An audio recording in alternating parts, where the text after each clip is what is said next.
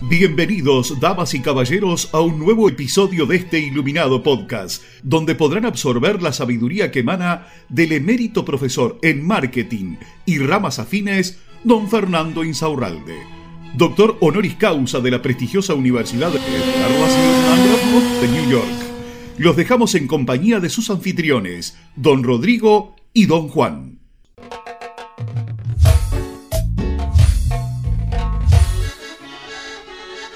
Hola Juan, ¿cómo estás? ¿Cómo estás Rodrigo? ¿Cómo estás Fer? Holanda, gurises, ¿cómo están? De lujo. ¿Cómo están ustedes? Segundo, segundo episodio, la gente llegó hasta el segundo. Es increíble que hayan llegado hasta aquí. Los invito a que se retiren. Gracias.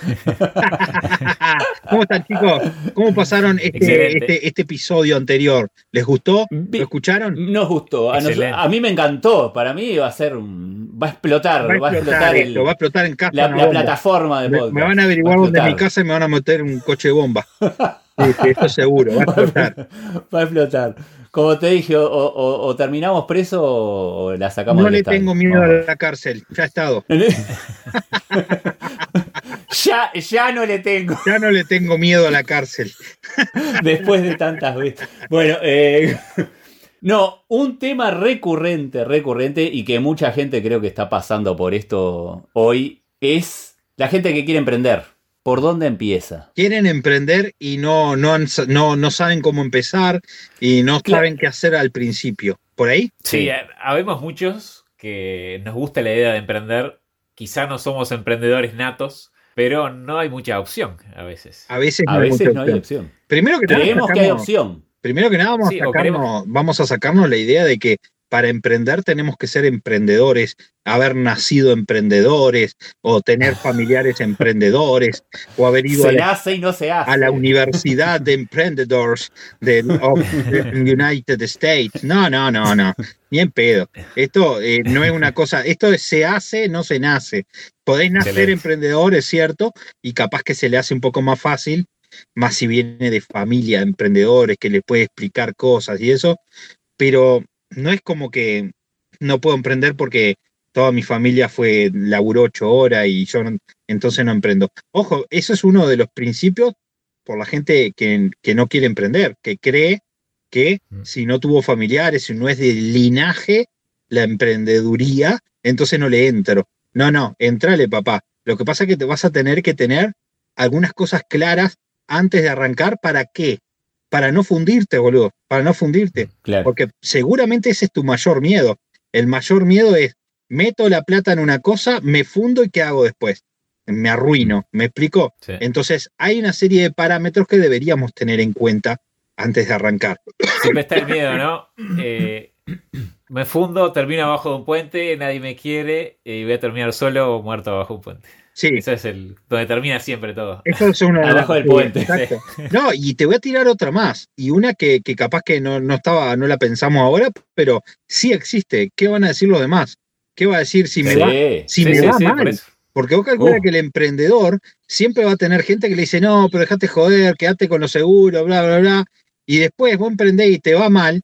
¿Cómo, cómo le ves a la cara a esa persona? Aunque no, te diga nada, vos ah. sentís que se te está riendo en la cabeza, ¿me entendés? Ya te lo, yo te lo dije. yo te lo dije. Yo te lo dije. pero inclusive si no te dice eso, vos también te quedás como que te lo está diciendo, ¿me entendés? Sí, Hijo de puta. Perdés una amistad, no vas más a la casa, ¿me entendés? Pero bueno, entonces, ese es otro de los factores. Ahora, mm. Fernando, no, no, pero yo ya eh, sé eso, sé, si me tengo que dar contra una pared me voy a dar, perfecto, ¿estás listo? Entonces, dale, no emprendas ya, boludo cálmate. Primero ten en cuenta este tipo de cosas. Vos vas a emprender en algo que te gusta o que no te gusta. No quiere decir que no puedas emprender en algo que no te gusta. De hecho, a veces recomiendo que emprendan en algo que no les gusta porque le va a dar el dinero para hacer aquello que les gusta. Porque si eso que no les gusta a veces funciona mucho mejor que lo que te gusta.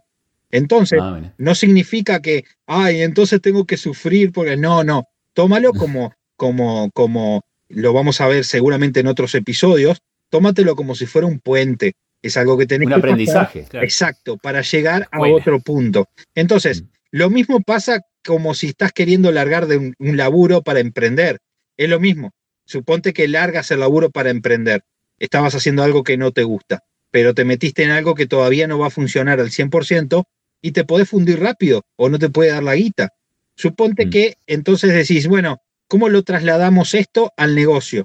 Bueno, quizás tengas que emprender en algo que no te gusta primero para hacer una guita un poco más fácil, un poco más rápida, aunque te joda, aunque te canses, aunque te duele la cabeza, pero esa te permita generar una espalda para invertir luego en tu negocio. Vos recuerda que siempre lo más importante, lo más difícil no es poner un negocio. Poner un negocio es la parte fácil. Porque dice, no, pero mirá, Fernando, que no está fácil poner un negocio. No, no, no. Poner un negocio es cuestión de tiempo. Tenés que averiguar qué tenés que comprar, si tienes que alquilar un local, cuánto te vale, el stock de cosas, bla, bla, bla, la burocracia y después qué? Conseguir la plata, tanto sea juntándola, eso obviamente lleva tiempo, o la conseguís con un préstamo donde podrías adelantar el tiempo, o la, una financiación de un conocido, lo que sea. Pero hasta ahí no es lo difícil. Lo difícil es mantener un negocio después que está abierto. Entonces ahí es donde yo te invito a pensar primero. Ok, Fernando, yo sé que puedo conseguir la plata. Ahora, ¿qué es lo que me está faltando? Me está faltando qué? Me está faltando saber cómo, de antes de abrir el negocio, cómo te van a llegar los clientes. Pero antes, antes de abrir el negocio, es como un simulacro de negocio. Te, se- te Sí. tenés que sentar no solo a sacar cuentas, preciso una heladera, un freezer, un coso, no. Está, eso es la cuenta, una cuenta primaria para poner el negocio. Ahora imagínate que ya lo tenés abierto. Tenés la hoja en blanco y un negocio abierto. Bueno, ¿cómo te van a llegar los clientes? ¿Por qué vos piensas que te van a llegar clientes? Sería justo que pienses, el negocio donde lo voy a poner, ¿la gente quiere este, este producto, este servicio? Y si lo quiere, ¿tiene la plata para pagarlo? Porque yo me puedo poner una concesionaria de autos de alta gama en un barrio de clase baja. O sea, la gente capaz que le gusta ese auto, pero no lo van a ir a comprar, tienen que venir de otros lugares. ¿Cómo los voy a traer? Y así sucesivamente. Es un ejemplo, ¿no? Pero si yo, Sí, sí, po- sí. si yo tengo que ver dónde voy a poner el negocio. Si la gente donde voy a poner el negocio quiere ese producto o ese servicio, si le gusta y si lo puede pagar, que no son dos cosas iguales, son diferentes. ¿Le gusta? Sí. ¿Lo puede pagar? No. ¿Entendés? Puedo poner una, Sí, sí. una vinería, un, lo- un- un lo- un local de vinos finos en un barrio de clase media baja. La gente, si yo le pregunto, ¿le gusta el vino? Y me van a decir, sí, me encanta el vino. ¿Podés pagar esta botella a 3.500 pesos? Y no, negro, consigo un tetra ahí en la esquina, mucho más barato. Claro. Entonces, la gente dice, ay, Fernando, no sé por qué, si yo lo tengo todo lindo, el negocio adentro. Pero, ¿pensaste todo eso antes? Después pensaste cómo vas a traer la gente para que llegue, cómo vas a seleccionar a eso que los pichones de Yankee le llaman buyer persona. Ay, el buyer persona. No, no, la persona correcta, ¿cómo la vas a encontrar en Internet? Por eso los animo a que estudien eso primero. Claro. Si todavía no has puesto el negocio, estudia primero cómo vas a hacer para que vengan los clientes, porque ese es el combustible del motor. Podemos armar un motor, pistones, biela, cigüeñal, tapa de cilindro, quedó perfecto. Está hermoso el motor, listo para hacerlo andar. Sin combustible, ese motor no te va a llevar a ningún lado. Y es de aquí que el combustible son los clientes. Si no sabemos cómo conseguirle clientes a ese negocio, ese negocio siempre va a ser un quebradero de cabeza, esté inclusive en el lugar más correcto del mundo para poderlo ubicar. ¿Les parece? Claro. Sí, chicos. Sí, Excelente. sí, sí, sí. Clarísimo. Y es muy parecido, hoy estoy inspirado por ser el segundo episodio. Qué lindo. Eh, un paralelismo con aprender marketing y mover el... Y mover el culango, por supuesto. Sí, Sí, porque, porque la primera mitad, bueno, aprendo, ahora soy un fenómeno del marketing. Soy un fenómeno del marketing digital y me quedo esperando que llegue el, di- el dinero. te, lo, te lo paso de vuelta al ejemplo que teníamos anterior. Armé el motor, está perfecto. Y ahora aprendí dónde conseguir el combustible. ¿No? Ya sé dónde está la estación de Claro. servicio. Bien, ahora tengo que mover el culo e ir a la estación de servicio a buscar la nafta. ¿Sí o no? Porque si no, Es así. tampoco. Agarrar la bolsita y De salir a eso se caminar. trata. Entonces es un proceso. Es un proceso. Bien. Yo sé que hay gente que ha tenido mucho culo. Ha puesto un negocio de la nada, sin experiencia y le ha ido bien. Pero por, y generalmente son los ejemplos que salen a la luz. Esa clásica, Sí. emprendedor arrancó de la nada, salió de la calle.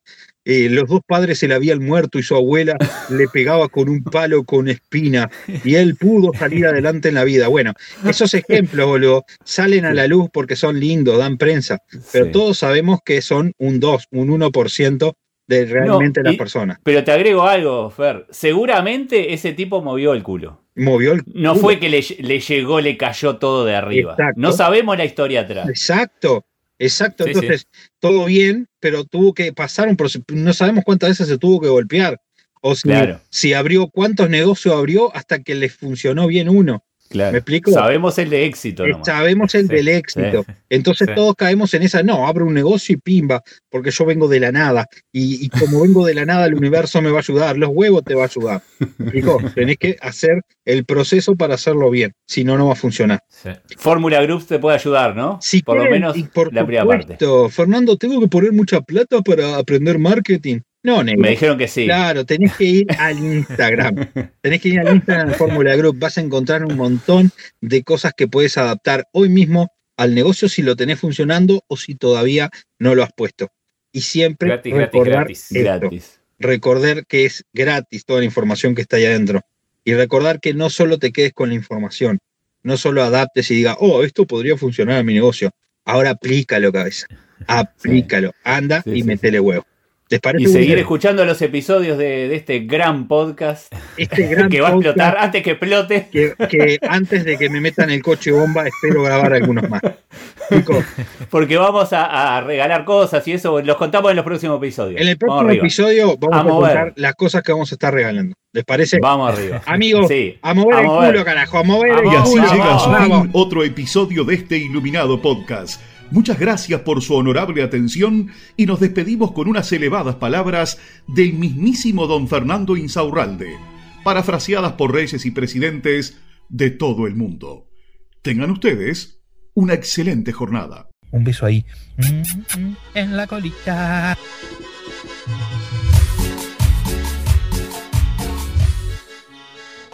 Te voy a meter mi Bayer persona hasta que lo sientas, hasta que te des cuenta que lo tenés adentro.